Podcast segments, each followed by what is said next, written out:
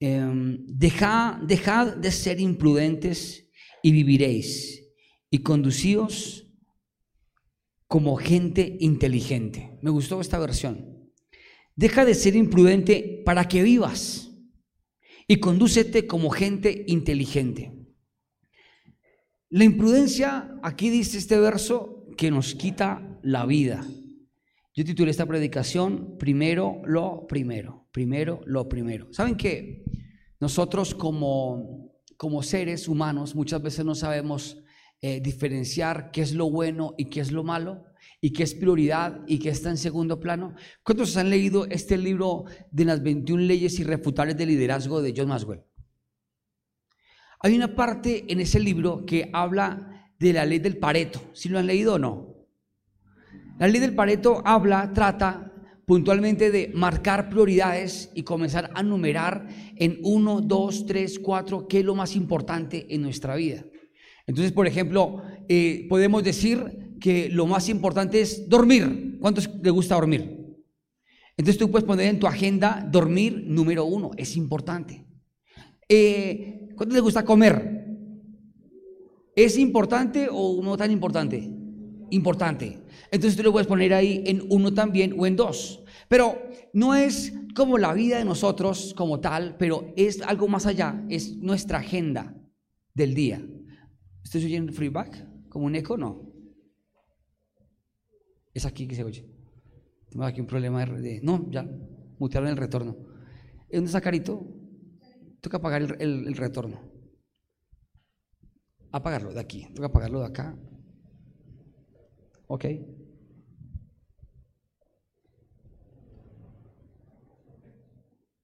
Mejor, ¿verdad? Oh, tenía tenso así. Santiago me está cocinando. Y en la ley de Pareto habla eh, de que uno en el día tiene que comenzar cuando uno empieza a marcar prioridades, qué es lo más importante en mi agenda. Entonces tú puedes decir, hoy es importante buscar dinero, hoy es importante ir a recoger esta, eh, este domicilio. Hoy es importante ir a trabajar. Hoy es importante visitarte al cliente. Hoy es importante eh, tomarme el medicamento. Entonces uno tiene que en la agenda escribir de 1 a 5 qué es lo más importante, pero darle prioridad a lo importante. ¿Qué es lo más importante? ¿Qué es lo primero de lo primero en nuestra vida?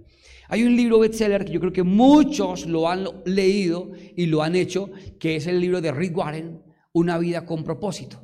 No les voy a dar de ese libro, les voy a dar solamente del primer eh, día de una vida con propósito, que tiene que ver que, que, fuimos creados por Dios y para Dios, que tiene que ver que lo más importante en la, en la existencia es Él y lo segundo es nuestro yo, nuestra familia, la economía, primero es Él, es Dios. Y acá dice, deja de ser imprudente y viviréis.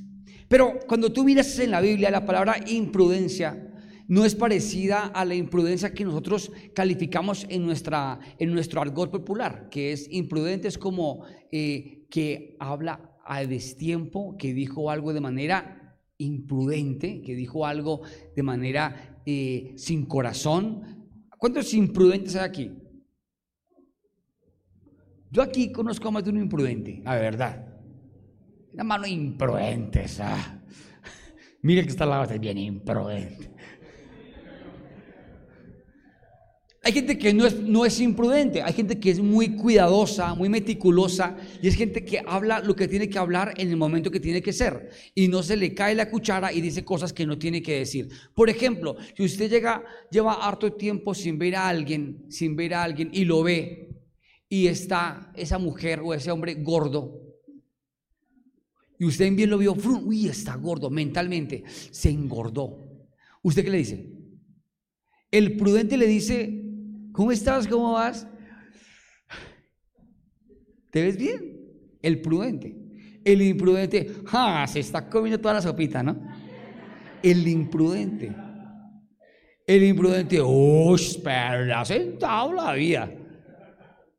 La buena vida. Y el otro ya queda cargado porque le dijo eso. Pero no quiero hablar de esa imprudencia. La imprudencia más letal de la Biblia es la imprudencia de no identificar a Dios, de no reconocer a Dios. Por eso la Biblia dice que habían dos hombres que edificaron casas, uno sobre la roca y otro sobre la arena. Ambos tiraron en común dos cosas, que edificaron casa y que oyeron la palabra de Jesús. Pero el que la oyó y la guardó y la practicó se le compara a un hombre prudente. Y al que la oyó y se emocionó y no la guardó, se le compara a un hombre qué? Imprudente. Entonces, fíjense en que la Biblia habla puntualmente de eso, de que la imprudencia es que veamos el peligro y caigamos en el hueco. La imprudencia es que seamos advertidos y que no hagamos caso. El, el libro de Proverbios todo el tiempo habla, hijo mío, sé prudente, ama la prudencia, más que cualquier cosa la prudencia y la sabiduría, dice el libro de Proverbios. Y fíjense que aquí dice, deja de ser imprudente para que vivas y viviréis. Y dice acá, conducíos como gente inteligente. Condúcete, maneja tu vida como gente inteligente. Y fíjate que, ¿qué es inteligencia? La inteligencia para muchos es, uy, tengo un hijo súper inteligente. Mírelo, ya aprendió a decir mamá y tiene dos meses. Súper dotado. Inteligencia no es que sea más. Aquí, ¿cuántos, son, ¿cuántos se consideran aquí inteligentes? ¿Qué es inteligencia? ¿Qué es inteligencia? Inteligencia es la capacidad de resolver un conflicto en un momento de crisis. O sea, inteligencia es la capacidad de solucionar. No es que diga, uy, mírelo como lee y se le graba todo tan inteligente. No, es entendido, que es diferente. Tiene entendimiento. Inteligencia la tenemos todos. Todos somos inteligentes, pero algunos se les bloquea la inteligencia y no reaccionan en un momento de dificultad. Por ejemplo, ¿sí? Es inteligente callar cuando alguien te pelea. Porque es una actitud, aparte de prudencia, es una actitud de inteligencia porque no vas a provocar un problema. Yo, yo no sé los que conducen, se han dado cuenta que muchas veces estamos conduciendo, los que vamos conduciendo aquí, aquí en Bogotá, que hay mucha gente que anda en la calle desesperada, ¿no? Como aburrida, como estresada, como que quiere, está buscando una pelea. ¿Los han visto? Están buscando peleas. Entonces, si usted se demora un poquito ahí, se estaciona un poquitico, pone estacionarias, comienzan a pitarle. Pe, pe, pe. Y uno, pero cabe parquearme. Pe, pe. ¿Cuántos acá son pacientes? Impacientes. ¿Sí? Pe, pe, pe. Y tú miras por el retrovisor y saca la cabeza el descarado que no lleva nada ahí esperando pitando. Usted ve eso y se alcanza a oír, tiene tremenda voz. Y usted puede mirar así y usted ya eso lo carga. A usted eso lo carga. Automáticamente usted quiere ya como que... ¿Cuántos, cuántos acá son nobles? El noble se ahorilla un poquito y le dice, pero otros de aposta se quedan ahí. ¿sí? de aposta, petando ahí, se queda ahí parqueado. Y cuando arranca, arranca despacio, despacito, y se pone a por el retrovisor. Y él quiere adelantarse, pero usted como es noble, se manda a la izquierda para no dejarlo adelantar. Y usted y usted puede estar muy tranquilo, pero usted está haciendo una, tiene un comportamiento y está haciendo algo imprudente y poco inteligente, porque tú no sabes con quién te vas a encontrar y no eres inteligente y de pronto alguien te puede agredir, te puede golpear, porque hay gente afuera que está buscando matar. Hoy yo podría llamar la predicación pilas, asesinos afuera. Pero no, la predicación se llama primero lo primero. ¿Y qué es lo primero? Diga conmigo, mi vida lo primero. Dígaselo al que está al lado, mi vida es lo primero. Y mi vida es de Dios. Amén. Yo recuerdo que hace muchos años, una mujer, una empresaria, nosotros estábamos eh, recién llegados a Suba, recién desempacados allá en Suba. Llevamos poquito en Suba y nos habían dado una casa en Comodato y nos contactó una empresaria. Y esta empresaria, mejor dicho, ella em, nos prometió que nos iba a comprar la casa. Entonces ella dijo, alguien me dijo, lo va a llamar tal persona y tiene 80 millones de pesos para donarle a ustedes para comprar la casa a la fundación. Y la casa valía 80 millones de pesos en esa época. Y yo, wow, qué felicidad. Llegó ella con flamante camioneta, nos montó en la camioneta y nos dijo, vamos, yo quiero invitar a mi casa, quiero enseñarles algo. Y nos fuimos a la casa, ya vivía, pasamos la montaña de carabineros, bajamos allá a Corina Campestre, llegamos a una casa súper linda, y ahí en la cocina, que la cocina era grandísima, a la mitad de este lugar. La cocina grandota ahí con una, con una isla donde estaba la, la, la estufa, eh, sentados nosotros en la isla con la pastora en una, en una butaca alta y todos como niños consentidos jugando con la butaca estábamos. Y ella comenzó mientras nos hacía un desayuno a hablarnos y nos estaba preguntando muchas cosas. Y algo que nos enseñó ese día es, primero lo primero, y primero es tu familia, primero es tu casa, primero, primero es tu casa. Me acuerdo que ella nos hablaba de eso y nos hablaba también de la fundación. Pero esa conexión me enseña que hay gente que tiene su, vida estructurada, hay gente que sabe qué es lo primero en su vida. Lo primero no es dinero. Cuando tú trabajas para dinero, el dinero no llega. Porque el dinero, la Biblia lo cataloga como un Dios. Y es el Dios de este mundo, es un Dios. El dinero tiene poder. El dinero transforma vidas. El dinero cambia mentes. El dinero, miren, es verdad, eso sí se los puedo asegurar y le pido a Dios que nos guarde a todos aquí cuando Dios nos prospere. La Biblia dice, no vaya y sea que los prospere tanto que se olviden de dónde lo saqué. ¡Wow! Una cosa es usted ahí. Ahora, si usted supiera, si esta mañana se hubiera despertado, esta mañana usted se hubiera despertado y ¡pin! en su cuenta aparece una transferencia anónima, legal transparente, ¿sí? Anónima, legal, transparente, de 20 mil millones de pesos. 20 mil, 1, 2, 3, 4, 5, 6, ay, 1, 2, 20 mil millones aparece ahí en la cuenta. Aquí se prueba su corazón de qué está hecho, si es humilde o es altivo. Entonces, ¿a dónde queda su iglesia? En el Somber cambia, ¿no? O sea, no, yo me congrego en el Samba. Sí, yo me congrego en el Samba. ¿Dónde queda el Samba? No, hay por la primera, primera, la primera. De ahí para allá sur y de aquí para allá norte. En el Samba. Pero cuando tú no tienes el pensamiento de humildad, eh, no, yo la verdad, pastor, gracias por haberme permitido congregarme ante ustedes. Qué bendición, pero es que me pequeña esa iglesia es que mis millones, mis lingotes. Y comienza a afectarse el corazón, a cambiarse. Y hay mucha gente que comienza a cambiar por dinero. Yo conozco a un amigos, pastores, que crecieron, Dios los bendijo y les cambió el corazón de manera asquienta, o sea, una porquería. Y Dios nos enseña a que debemos marcar primero lo primero. Si tú pones a Dios como primero en tu vida, tu familia como primero, y no es el dinero, Dios te va a bendecir de una manera sobrenatural. Dios está buscando, Dios está buscando acciones para bendecirte. Amén.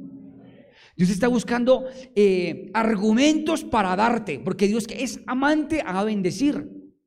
A Dios le gusta bendecir, a Dios le gusta amar, a Dios le gusta dar, a Dios le gusta que tú seas sano, pero Dios está buscando que tú tengas un corazón, un corazón correcto, que tengas la excusa Dios para poderte bendecir.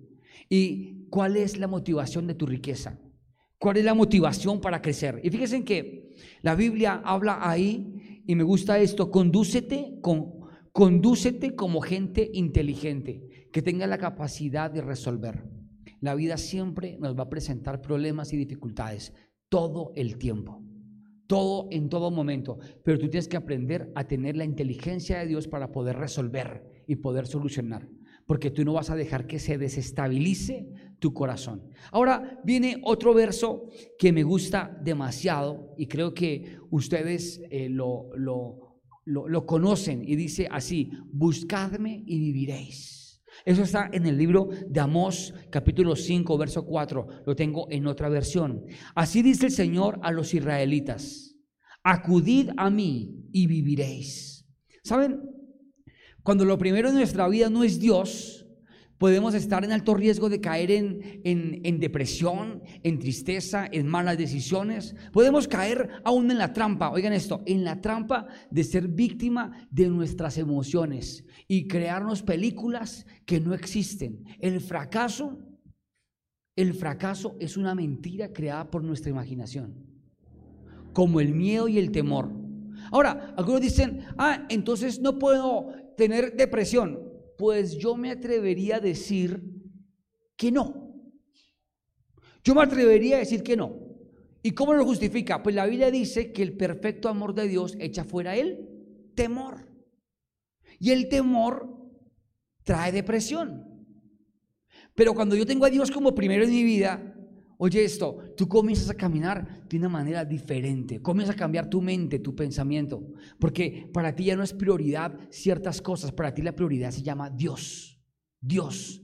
Estos días hemos estado eh, trabajando en, la, en, la, en, el nuevo terreno que Dios nos entrega en Chía, y ese lugar, yo se los digo, eh, cuando hicimos el contrato, cuando lo hicimos y firmamos el contrato y oramos y ya Dios nos entrega ese lugar, eh, un tercer piso, un centro comercial, todo el tercer piso, y, yo lo miraba y era un gigante porque lo que ellos habían pedido eran 10 millones de pesos de renta. Y pues Fuego Chía no está en capacidad para pagar 10 millones de pesos mensuales. Y yo, Dios mío, pero yo quise ese lugar. Y comenzamos con algunos líderes a buscar más lugares, más lugares, más lugares, más lugares. Y yo veía uno y no, este no, no, no me gusta. No sentía nada, pero el de allá yo lo veía como acabado, como en obra gris, como en ruinas se podría decir, pero yo veía ahí algo diferente. Yo estaba viendo con los ojos de la fe el tema del centro comercial, pero yo y, encontramos uno de cuatro, de cinco, y me decían, este es, pastor, este es, mírelo, tiene. Y yo, sí, no, este no es, no, este tampoco, no. Yo seguía con el de ese lugar. La cita que nos dieron era para entre, era después de ese momento, cuatro días después, a ver qué lográbamos hablar. Y la propuesta que llevábamos mentalmente, pues queríamos oírla. Y nos dijeron los, los dueños, bueno, eh, la renta vale esto, hay que hacerle esto, esto, esto, entonces podemos ajustar en unos 8 millones. ¿Sí? Podemos arreglar eso en ese precio. Y yo, uy, Dios mío, no, pero eso es mucho, tampoco alcanzamos.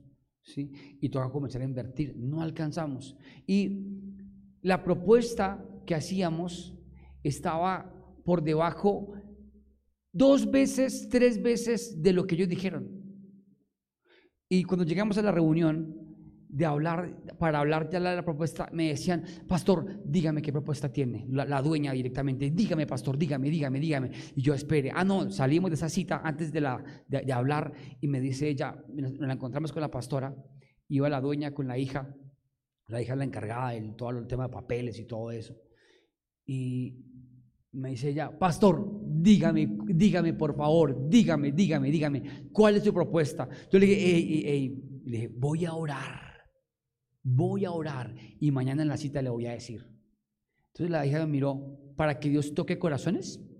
Yo le dije, sí, para que Dios toque corazones, porque necesito que las toque a ustedes. ¿Sí? Porque mi propuesta era descarada. Literalmente mi propuesta era indecente, era una propuesta muy por debajo de lo que ellos me habían dicho.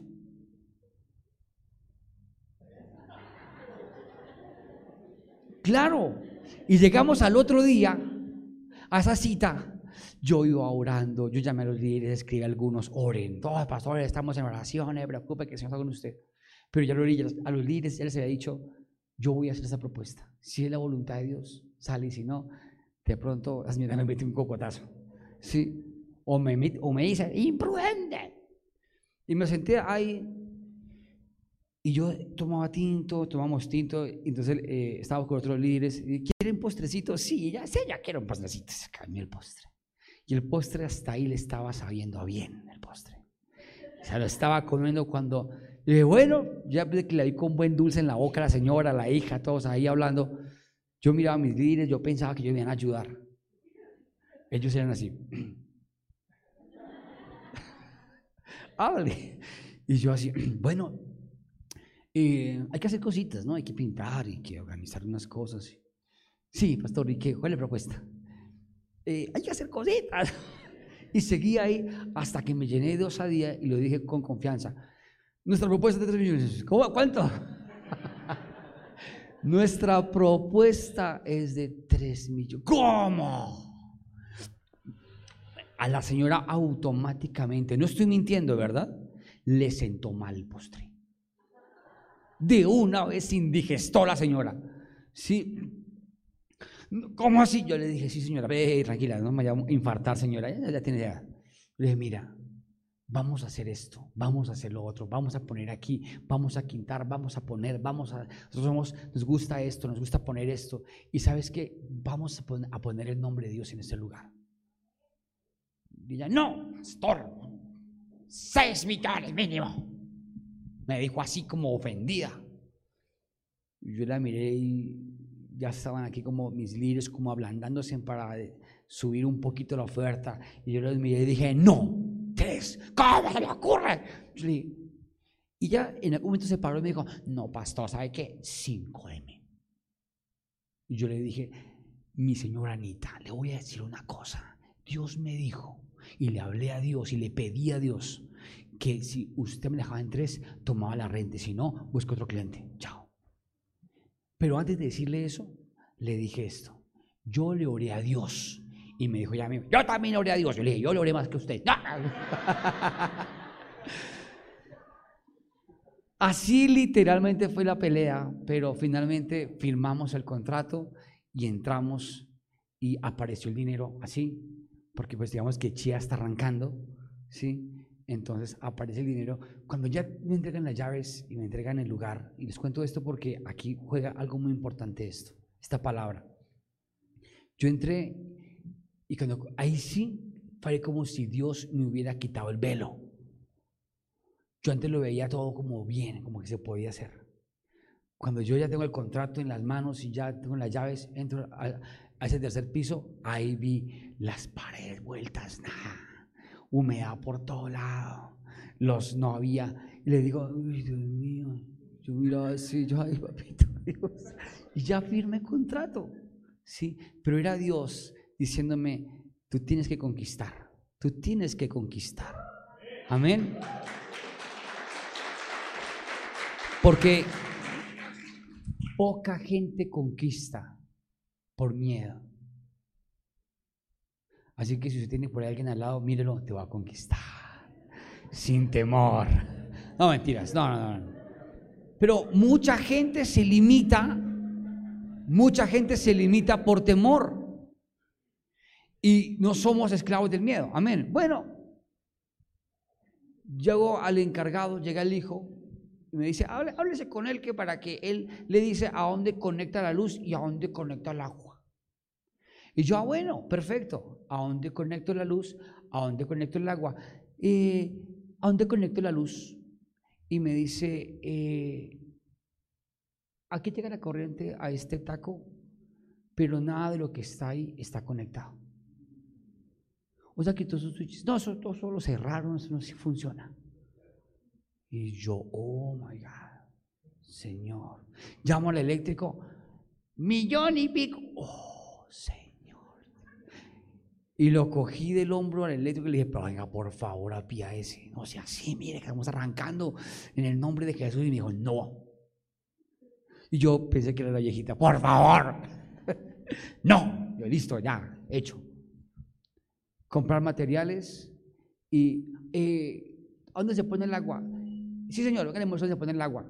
Estamos en el último piso del edificio, en el sótano del parqueadero hay un tubito.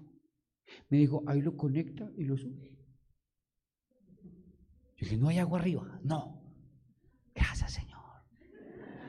Te amo, Dios. Una cosa es que te entreguen todo hecho. Una cosa es que tú comienzas a crear las cosas. Y Dios nos llamó a ser arquitectos de sueños. Y Dios nos llamó a, poseer tierras. Pero aquí, ¿a ti quién te dijo que es fácil?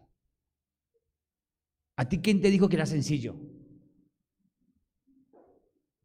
Bueno, estos días alcanzó Satanás, el enemigo, a cargarme con unas voces ahí. Y yo alcancé como a sentirme como, ay, down. Dios mío, papito Dios, ¿y aquí qué, Señor? Faltan los baños de Bogotá y yo aquí en este tema. Y cuando fui al lugar, yo vi los baños. Pero ¿saben cómo los vi? Por los ojos de la fe. Cuando me hacían el contrato, están el tubo ahí y el, tubo ahí.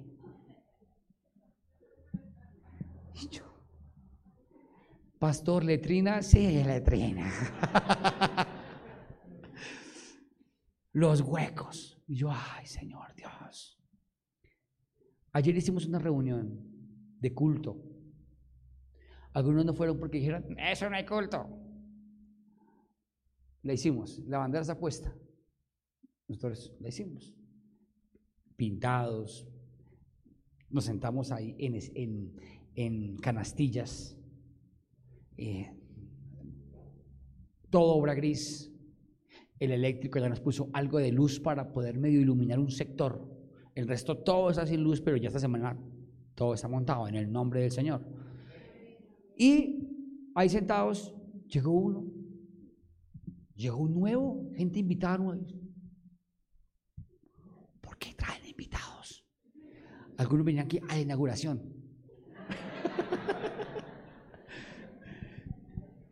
Y nos sentamos, hay un grupo como de más de treinta y pico personas, no invitamos a nadie de la iglesia, algunos les dijimos eh, que no solo los líderes, que vayan o se quieran ir, pero que no invitar a nadie, pero hayamos un grupo siempre grandecito. Y con una guitarra acústica ministramos a Dios. Y Dios me dijo algo con esta palabra. Si tú me buscas a mí, yo te voy a dar vida. La solución no está en quién da. La solución está en que tú estés conmigo y vivirás. Porque a veces vamos buscando el contrato, estamos detrás del político, estamos detrás del empresario, estamos detrás de la oportunidad de negocio. Y no sabemos que la oportunidad de vida se llama Jesucristo. No sabemos quién es el que da todo. No sabemos quién es el que te da a ti la salud, te da la gracia, te da el favor. Bueno, cantamos dos canciones. De una predicación, algunos contentos, nos reíamos, estuvo lindo, estuvo chévere. Y abajo en el primer piso hay una casa culta, una cocina oculta, un delivery de un café muy conocido en Chía, pero es oculto. Sube ese olor a pan, a galleta, postre, y todos estaban convencidos que les teníamos algo de comer. Me tocó aclararles que eso era. Pero literal, todos salimos con un hambre de ese lugar, hambre del Señor. Y fue algo especial. Terminamos y yo dije, casi me habla una voz, ¿no a pedir ofrenda? Y dije, ¿qué ofrenda? No vamos a pedir ofrenda. Me quedé callado ahí y pronto uno de los nuevos que estaba ahí lo veía inquieto. Lo veía inquieto. Y Dios lo tocó el corazón y me dijo, pastor, venga, muéstrame el baño. Ah. Y yo, invitado nuevo y era como ese empresario. Yo no lo conocía. ¿Y usted qué quiere hacer? Yo quiero hacer esto, esto, esto, esto. Me dijo, mira, eso es una ofrenda que te doy, el Señor te la da. Eh, eso no es nada. Eh, el lunes enchapamos los baños y ponemos las, los sanitarios y eso. Me comprometo. Gloria a Dios. Si le va a hacer un aplauso a Jesús, hazlo con ganas.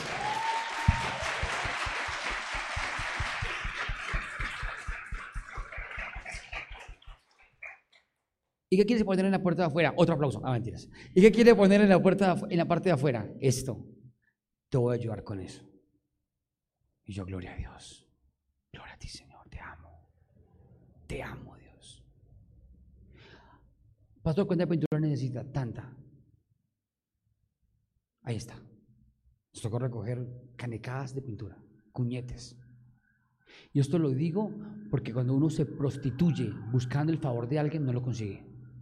Pero cuando tú buscas el favor de Dios, Dios toca los corazones y pone los cuervos que alimentan la iglesia. Amén. Es Dios. Es Dios, es Dios el que mueve los corazones, amén. Es Dios cuando tú buscas la presencia de Dios el que te hace vivir. El, proverbista Salomón dice, ¿qué provecho tiene al hombre trabajar tanto si no disfruta lo que trabaja? ¿Mm? Qué rico es disfrutar la vida. ¿Tú disfrutas tu casa? Anoche fue tan especial Dios que llegamos finalmente temprano a la casa y temprano me acosté. Y esta mañana alguien sin vergüenza me despertó. A las 5 de la mañana me llamó. Y yo, yo quería dormir un poquito más. Pero conté las horas y dije, wow, dormí bien. La Biblia dice que Dios a su amado le da el descanso. La Biblia dice que a su amado Dios le permite el sueño. Pero ¿saben cuándo pasa esto? Cuando tú buscas primero la presencia de Dios. Entonces descansé. Pastor, que hace falta un tubo, que toca subirlo por allá, que toca subirlo así. Dios lo va a proveer. Dios lo va a proveer. ¿Cuánto hacía material? Eso se van como unos 700 en la parte, solamente en la parte eléctrica se va como unos 700 en material. Y alguien me llamó y me dijo, Pastor, ¿qué necesita para la parte eléctrica? Esto. Ahí está la provisión. Dios. Pero tú no buscas al hombre, tú buscas a Dios. Dios es el que da. Dios es el que da. Amén. ¿Tú quién eres? Eres el hijo consentido de Dios que administra lo que Dios le permite tener. Ahora, esto lo hablo de aquí, ahora va para ustedes. Cuando tú buscas a Dios, realmente Dios se encarga de suplir tu necesidad. Jesús, conociendo el corazón de los discípulos, les dijo, oiga, oiga, oiga, no se afanen, no se afanen. ¿Dónde está eso? Mateo capítulo 6. ¿No qué? No se afanen. Mira el dígale, no se afane. No se afane. Se quedó sin trabajo. No se afane. Perdió un contrato. No se afane. Amén. ¿Qué dice la palabra de Dios ahí? No os afanéis por el día de mañana, porque cada día trae su propio afán. ¿O acaso creen, dice Jesús, que ustedes afanándose le añaden un centímetro de solución a su problema? No. ¿Sabe qué dice ahí? Confía en Dios, órale a Dios, pídele a Dios. Amén. Ayer alguien me dijo, pastor, se le subió las obligaciones. Cállese. No quiero oír esas voces negativas. Haga usted conmigo así. Me sacudo. Sacúdase usted, sacúdase. Amén, sacúdase. Algunos, algunos que acá que sacose que tiene arena. Me riendo. Sí. Sacúdase. ¿Saben por qué? Porque no podemos permitir el temor en nuestras vidas. Cuando Dios está en nuestras vidas, así la barca esté zarandeándose palado y palado, si Él está contigo, la barca no se va a hundir. Amén. Si después llegas al trabajo, ¿qué hace el que le tiene temor al hombre? ¿Qué hace el que en lo primero de lo primero no es Dios, sino el jefe? ¿Cómo llega al trabajo? Hola, jefecito. ¿Cómo está, jefecito? Jefecito, jefe, jefecito, jefe. Jefe, jefecito. Nunca, gracias a Dios, le dije a un jefe, jefe. Ay, pastor, es que me gusta que me digan jefecito. ¿Por qué? Por su corazoncito. Por el eguito.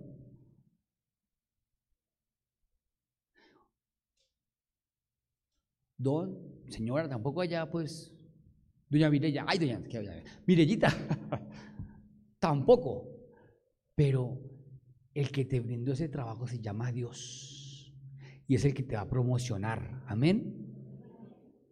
Es el que va a hacer que asciendas. Así que si te hagan, te miren mal las compañeras. Te voy a decir algo. El que te blinda, el que te protege se llama Dios. Amén. El médico puede decirte, tienes un problema así, así, así, estás mal. ¿Saben quién fue el que te creó? Dios. ¿Y saben quién es el que tiene los códigos de tu solución? Dios. Él es el que te puede sanar. Amén. Así que la Biblia aquí dice, buscadme y viviréis. Buscadme y viviréis. Dice en Levítico, otra, otro libro, capítulo 25, verso 18, en esta versión. Cumplid mis leyes, poned en práctica mis decretos, cumplidos, cumplidos y viviréis, cumplidlos y viviréis, y viviréis tranquilos en el país, dice ahí, esta versión. Cumplid mis leyes, pongan en práctica mis decretos, cúmplanlos y vivirán tranquilos en el país. Levíticos 28, 18. Cuando guardamos la palabra de Dios en nuestra vida, cuando nuestra brújula, cuando nuestro manual de instrucción, cuando nuestra vida se basa en la palabra de Dios, tú no tienes peligro de nada, porque Dios te va a bendecir. ¿Qué le dijo Dios a Josué? Josué, mi siervo Moisés ha muerto. Ahora a ti te encomiendo, Moisés, eh, Josué, que hagas lo que mi siervo Moisés iba a hacer. Y yo estaré contigo todos los días. Pero te digo una cosa, esfuérzate y sé valiente en guardar mi palabra, la palabra que le di a mi siervo Moisés. Y si la guardas y no te apartas de ella ni a derecha ni a izquierda, entonces harás prosperar tu camino y todo lo que emprendas te irá bien. Josué capítulo 1. ¿Tú quieres tener éxito en tus emprendimientos? ¿Sí o no? Sí. ¿Queremos ser bendecidos en la familia? Obvio, sí. ¿Cuál es la solución? Dios. Buscarlo a Él y guardar su palabra. Porque es que esto no es religión. El religioso ¿qué hace? Viene el domingo y ya. Pero es que esto va más allá de una religión. Esto es una convicción. Esto es un estilo de vida. Acá no hay fanatismo. Pastor, y ustedes se ven como muy desordenados. No importa la apariencia. La Biblia dice que Dios desecha la apariencia, Dios mira el corazón. Amén. Es así. Y yo veo que Dios, independientemente de que habíamos, de que no convocamos a nadie, no mandamos póster, eh, por ahí algunos preguntaron, no jalamos a ningún invitado nuevo, todos dejamos quieticos, allá llegaron y allá llegó la bendición ayer y llegó la provisión. Ayer tuvimos en la mañana una visita a la fundación, fue una empresa y la empresa, eh, yo, estaba como subestimando, yo, yo, la verdad estaba un poquito perezoso de ir a la visita, pero las niñas me decían, papi, ve tú con mi mami, vayan, vayan, vayan, y yo no, pues estoy con lo de chía, no, yo no voy a ir, atiendan ustedes. No, no, no, que papi, ¿qué es? Y yo, bueno, finalmente fuimos y llegaron ahí ingenieros, arquitectos, y yo dije, wow, es como medio importante. Sí, dije yo. De pronto había uno que estaba ahí como, como desubicado, y yo pues, me lo vi como, y hablé con él, y yo puse a hablar con él, y resulta que él el dueño de la empresa, el desubicado. Ahí estaban los arquitectos, el gerente comercial, los ingenieros, todo, y allí, gracias con el dueño de la empresa, sus ojos se quebrantaron, se emocionó y me dijo, eh, no sé cómo sabía que era pastor, ni idea, pero me dijo, no sé cuál fue el sapo, me dijo, pastor, voy a poner esa puerta, voy a hacer esto, voy a hacer esto, vamos a cambiar. Y comenzaron a notar, llamó al ingeniero, el ingeniero fue, tomó medidas, todo era. Mateo capítulo 6. Buscad primeramente el reino de Dios y su justicia y todas las cosas vendrán por añadidura. Estamos con la pastora los dos, los dos, pobrecitos los dos buscando una chatarrería, una puerta para encerrar la fundación. Y encontramos una prueba de madera desarmada. Y la poníamos, pero la apertura era espectacular. Se ponía sobre dos vigas y para abrirla tocaba levantar la puerta y arrastrarla entre cuatro. y ellos lo van a poner y nosotros no vamos a hacer nada. Dentro de 15 días, 20 días venimos con toda la planta, ingenieros, vamos a pintar toda la casa. Vamos a habilitar la cabaña, que ahora enamorados del galpón que tenemos, entonces que van a poner más gallinas. Yo estaba diciendo que iba a sacar las gallinas, que estaba hasta aquí. Sí, la verdad. Le habíamos hablado, dijimos, no, ya esas tres gallinas, dije a las niñas qué días, esas tres gallinas, cómaselas, y esas tres, cómaselas. Sí. Y yo dije, nada, ya, ya no hay más gallinas. Pero cuando llegó y dijo, el dueño de la empresa, me toca esto. Yo vengo al campo y yo, sí, ay. Me parece impresionante. Voy a, llamó al ingeniero, vamos a hacer esto, sacar esto acá, acá. Podemos meter unas 50 más. Cuando Dios está a tu lado, Dios te guarda, Dios te bendice. Dios toca los corazones. No necesitas pedirle favor a nadie ni poner el sombrero. Y finalmente dije, papito Dios, tú estás conmigo. ¿Saben que estos días, cuando vino como estos pensamientos, ese bombardeo de que las obligaciones se han subido, le dije a Dios, Señor, yo solo sé que esa propuesta indecente de 10 a 3, te la oré a ti.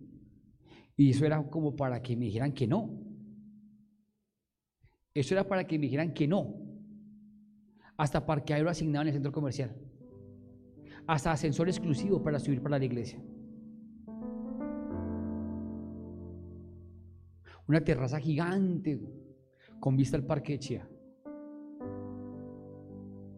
Cuando tú buscas las cosas en tus fuerzas, no se van a dar. Pero cuando tú buscas el favor de Dios y te pegas a Él, te va a pasar lo que le pasó a José. José andaba tan pegado a su papá que su papá lo amó tanto, Jacob, que le puso la túnica de colores porque lo amaba y porque él amaba a su padre. Pero ¿saben qué pasa? ¿Cuántos acá son consentidos por Dios? ¿Cuántos sienten que en algún momento llegó Dios y les puso la túnica de colores? Qué lindo decir eso. ¿Cuántos quieren que Dios les ponga la túnica de colores? No, algunos no quieren, algunos no. Paso humildad. La túnica de colores es la túnica de Dios. ¿Cuántos quieren la túnica de colores? Prepárense los que se van a poner la túnica de colores de Dios para la envidia, para que hablen mal de ustedes, para que los vendan, para que le boten piedra, para que calumnien de usted. Algunos no lo entendido, están así, amén. Pero ¿saben?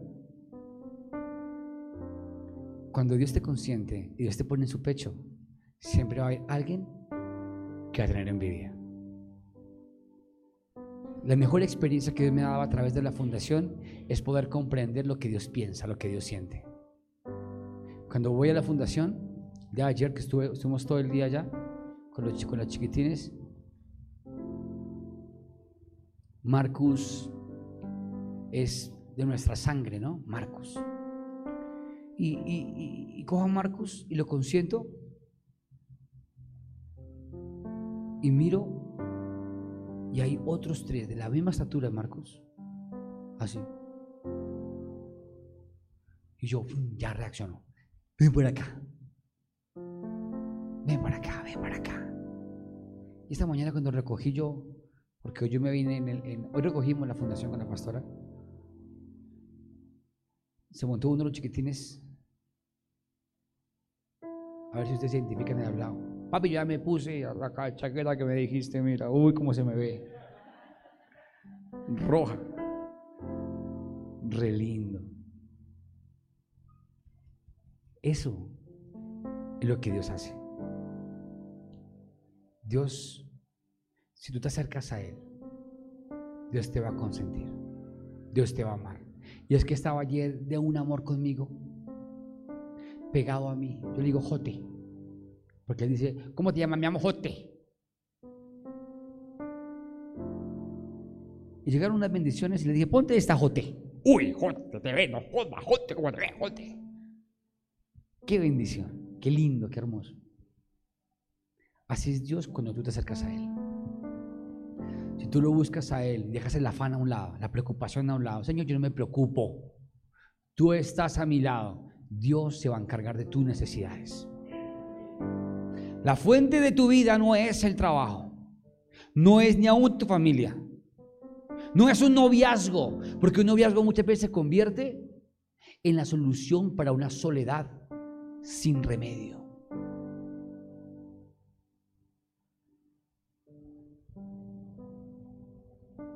¿Qué hablamos con la pastora de eso? Que el casarnos no fue de, que ella tuviera depresión y yo depresión. Estamos ambos deprimidos y nos necesitábamos por la depresión. No. Había un, un vínculo con propósito. Pero nunca hubo miedo ni nada de eso. Y yo le pido a Dios que nunca se descompense en nuestra vida quién es el primero. Porque cuando pones a Dios en tu corazón como primero, Dios se encarga de blindar esa relación íntima y suple lo que te hace falta. Mira esto. ¿Cuántos acá son casados?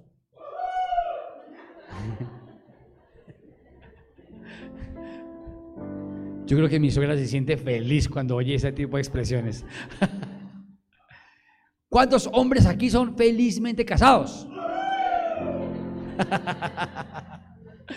Ahora, ¿cuántas mujeres son felizmente casadas? Bajo. Uy, Señor. Hay un problema aquí. Pero el hombre que es caballero y que pensó en su luna de miel, prepara todo para que en la luna de miel no haya interrupciones. ¿Verdad? ¿O no? ¿Pone el celular en modo avión? ¿O usted tiene ese tipo de maridos que prende el televisor y se pone a mirar fútbol? Y ella pasa así, tararara, quítate ahí, ahí.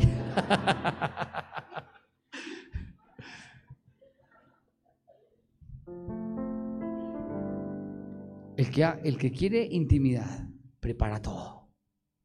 Busca la vela. Pone una música instrumental un poquito más romántica. Está como muy... Oh. Pero se prepara, se perfuma bien. Y si alguien golpea la puerta, no voy a abrir. Hola. El Señor es mi fortaleza. Amén. Y me dará, y me dará fuerzas como el búfalo. Ven para acá. ¿Y qué va a hacer la mujer cristiana? Aleluya. Ven. Santo, resucitaste Lázaro.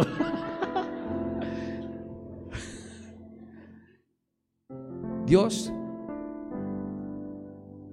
cuando quieren tener intimidad contigo, soluciona todo tu alrededor para que puedas tú tener tiempo con Él. Entonces te dice, ven para acá, hijo. ¿Quieres estar conmigo? Sí, Señor, ven, ven. Señor, pero es que tengo ya que hacerme una obligación. Tranquilo, ya. Ya está solucionado. Ay, Señor, gracias. Así funciona Dios. Si tú quieres estar pegado a Él y Él contigo, Él va a solucionar todo. Mateo 6:33. Buscad primeramente el reino de Dios y su justicia y todo vendrá por añadidura. Amén. Primero, Dios. Primero, lo primero. Primero, lo primero. Y Dios te dará. Consagra tu vida, tus bienes, lo que eres con Dios. Y todo fluirá. Le doy gracias a Dios porque cuando miro al James de hace 10 años, 5 años no más, 4 años no más, 3 años no más, es muy diferente al de este. ¿Y la diferencia saben cuál es? Ese, Dios, Él.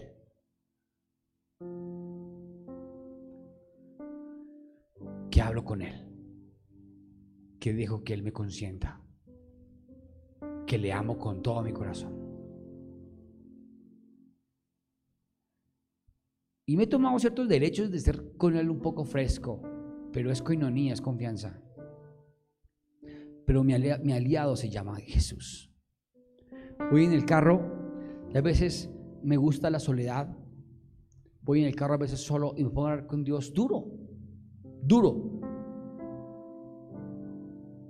Y le digo a Dios, Señor, mira, mira esto. Antier estábamos allá en el lugar, antier, ayer, antier, antenoche. Y salí a la terraza con un frío, el berraco de la terraza así, allá. Y se veía las luces del parque de Chía y me quedé en el balcón, así mirando la terraza. Y comencé a hablarle a Dios más duro de lo que estoy. Le hablaba duro. Padre, gracias.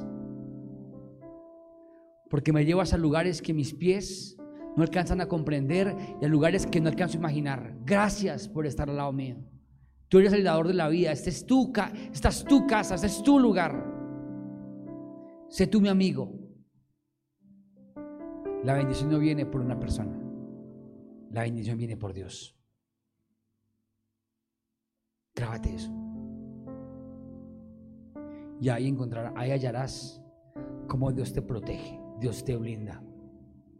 Cuando arrancó Abraham el camino, después de Génesis 12, más adelante, dice la palabra de Dios que el Señor se revela a Abraham. Y Abraham estaba viviendo dificultad con su familia. Y le dice Dios a Abraham porque su mujer estaba Sara, era una mujer bonita. ¿Cuántos hombres acá tienen una, esposa bonita?